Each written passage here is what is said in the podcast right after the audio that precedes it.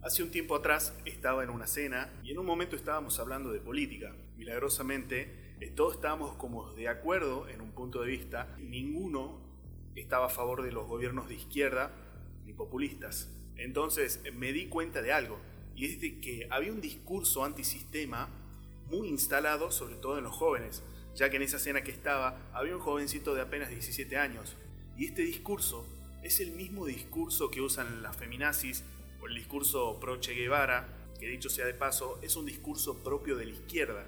Aunque ustedes no lo crean, es el mismo discurso de jovencitos que todavía no terminan la secundaria y no llegaron a su etapa laboral.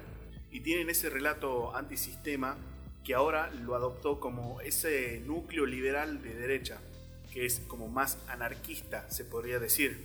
Y es un poco irónico porque los zurdos, feministas y estos liberales usan el mismo discurso sin darse cuenta. Te hablan de propuestas lindas y bellas, pero que de fondo son inviables o carecen de realidad alguna. Te dicen que los políticos son todos iguales.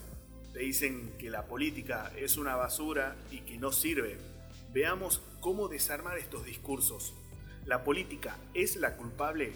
No es lo mismo decir que existen políticos corruptos y delincuentes a decir que son todos iguales. O sea, si algún día conoces a un carpintero que te estafó, no quiere decir que todos los carpinteros son estafadores. Recuerden que estamos hablando de jovencitos que compran este discurso. Entonces, cada vez que ellos sostienen esto, lo que va a producir de fondo es que tengan esa idea de que votes lo que votes es lo mismo. Es decir, son todos iguales. Y no es así. ¿Sabes por qué? Porque el pez muere por la boca. Cuando un jovencito o la persona que sea te diga que son todos iguales, Pregúntale por qué vota a la persona que vota. Y cuando te responda, pregúntale si son todos iguales, ¿por qué sos de izquierda, liberal o feminista? Listo, eso es todo. Todas las personas que usan este discurso antisistema te dicen cuáles son las soluciones mágicas. Te dicen que con ellos en el poder vas a tener comida todos los días, que vas a tener asado todos los días, que vas a vivir mejor, que vas a pagar menos impuestos y que todo es alegría y felicidad. Ahora bien, es posible que te estén diciendo la verdad y que incluso ellos de verdad sean la solución. Pero cuando te digan esto, pregúntale, ¿cuántos senadores y diputados tenés para aprobar todas las reformas que querés y que me estás planteando? Si la respuesta es no tenemos todavía o no tenemos ni siquiera una segunda mayoría en ambas cámaras, bueno, lo que te está diciendo es que no tienen apoyo real para provocar estos cambios y estas reformas que te están proponiendo. Pero luego te dicen, vamos a gobernar con decretos. Y es aquí el momento perfecto para preguntarle, ¿sabías que si no tenés mayoría legislativa no podés aprobar ninguna ley, no podés modificar la constitución y que incluso te pueden voltear cualquier decreto? Insistí y contale que los decretos te lo aprueban las cámaras legislativas. Listo, eso es todo. ¿El Estado es el enemigo de verdad? Es como que por ser jóvenes ellos sienten ese desprecio a las instituciones y no los culpo. Yo también fui joven y muchos sufrimos el destrato y la pérdida de tiempo que generan los distintos organismos del Estado. Cuando vas a un hospital, cuando vas a renovar el DNI o cuando tenés que sacar simplemente algún papel en alguna comisaría cercana. Todos hemos sufrido esto y lo vamos a seguir sufriendo. Más aún en países como Argentina que tienen gobiernos populistas pero hay una diferencia muy grande entre el Estado como herramienta y los inútiles que usan mal las herramientas que da el Estado. Lo pongamos claro, el Estado no es el enemigo. El Estado es una herramienta que la usan todos los gobiernos. Y te doy un ejemplo claro. Donald Trump, en su gestión, de forma histórica, bajó todos los índices de pobreza y desempleo.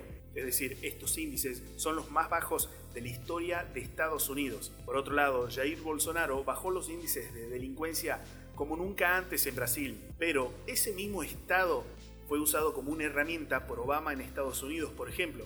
Y es el mismo Estado que presidió Lula da Silva en Brasil y que generó toda la delincuencia que Jair Bolsonaro bajó. El problema no es el Estado, ni mucho menos es el enemigo. Los enemigos y el problema son los que asumen por el voto o dictaduras las distintas bancas del Estado y presiden países y hacen un mal uso de las herramientas que da el Estado. Entonces, si el Estado es el enemigo y no sirve, ¿por qué hay que sacar a la izquierda del poder y poner otra opción de gobierno?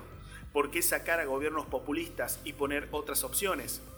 ¿Para qué? Si el Estado no sirve y el problema es el Estado. Si el Estado fuera el problema y el enemigo, nadie se plantaría como opción a la izquierda o como una opción alternativa al populismo. Es así de simple. Los políticos son todos iguales. Las personas que te digan que todos son iguales no tienen idea del valor que tiene la democracia ni mucho menos el poder del voto. No todos somos iguales, no todos son iguales. Vos no sos igual a nadie. Si todos fueran iguales, ¿por qué apoyarían a opciones antiizquierda? ¿Para qué? Si son todos iguales. ¿Para qué sacar al populismo del poder si todos son iguales?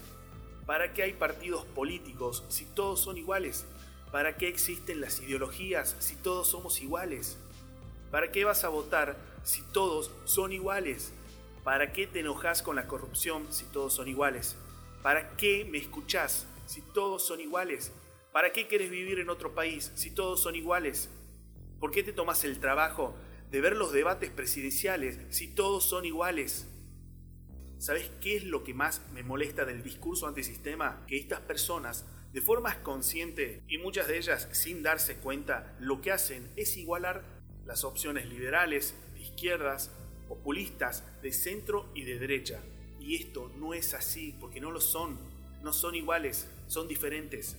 No se puede igualar a un zurdo que nunca laburó con un CEO de algún monopolio a nivel internacional que le da trabajo a miles de millones de personas. Un zurdo que lo único que produce es materia fecal.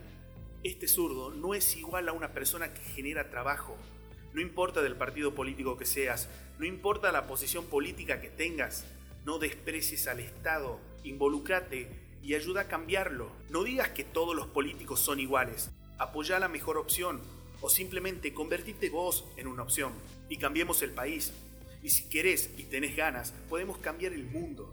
Cuando un político te cuente sus propuestas, que seguramente serán bellas y lindas, pregúntale cómo piensa lograrlo y qué apoyo o estructura política tiene para hacer real todas estas propuestas.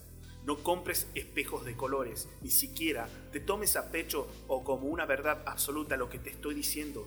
Date lugar a interrogarte, a interrogar a los demás, todos, algún día, para tener un país de verdad, debemos terminar con este discurso antisistema, el de la demagogia, porque lo peor de estos discursos es que lo único que van a lograr es que todos voten cualquier cosa, porque son todos iguales, porque no hay solución, porque el Estado, gobierne quien gobierne, va a seguir siendo el enemigo y va a seguir siendo el problema. ¿Y sabes qué? Una vez un tipo en Venezuela dijo, son todos iguales. Y miren ahora. Te agradezco de corazón que me des una oportunidad, que le dediques tiempo a estos podcasts, que me permitas ser parte de tu vida y que me escuches. De igual forma, voy a hacer lo mismo con vos. Podés mandarme un audio dándome una opinión sobre el tema que quieras y te prometo que voy a pasar en estos podcasts tu opinión, porque como digo siempre, todos tenemos algo para decir, pero el problema es que no siempre hay alguien que nos pueda escuchar o nos quiera escuchar. No te olvides de seguirme en todas mis redes sociales, Podés encontrar la cuenta de Welcome Peronía en YouTube, Twitter, Instagram y Facebook. Te mando un abrazo enorme. Nos escuchamos el domingo que viene y como siempre me quedo a leer tu comentario.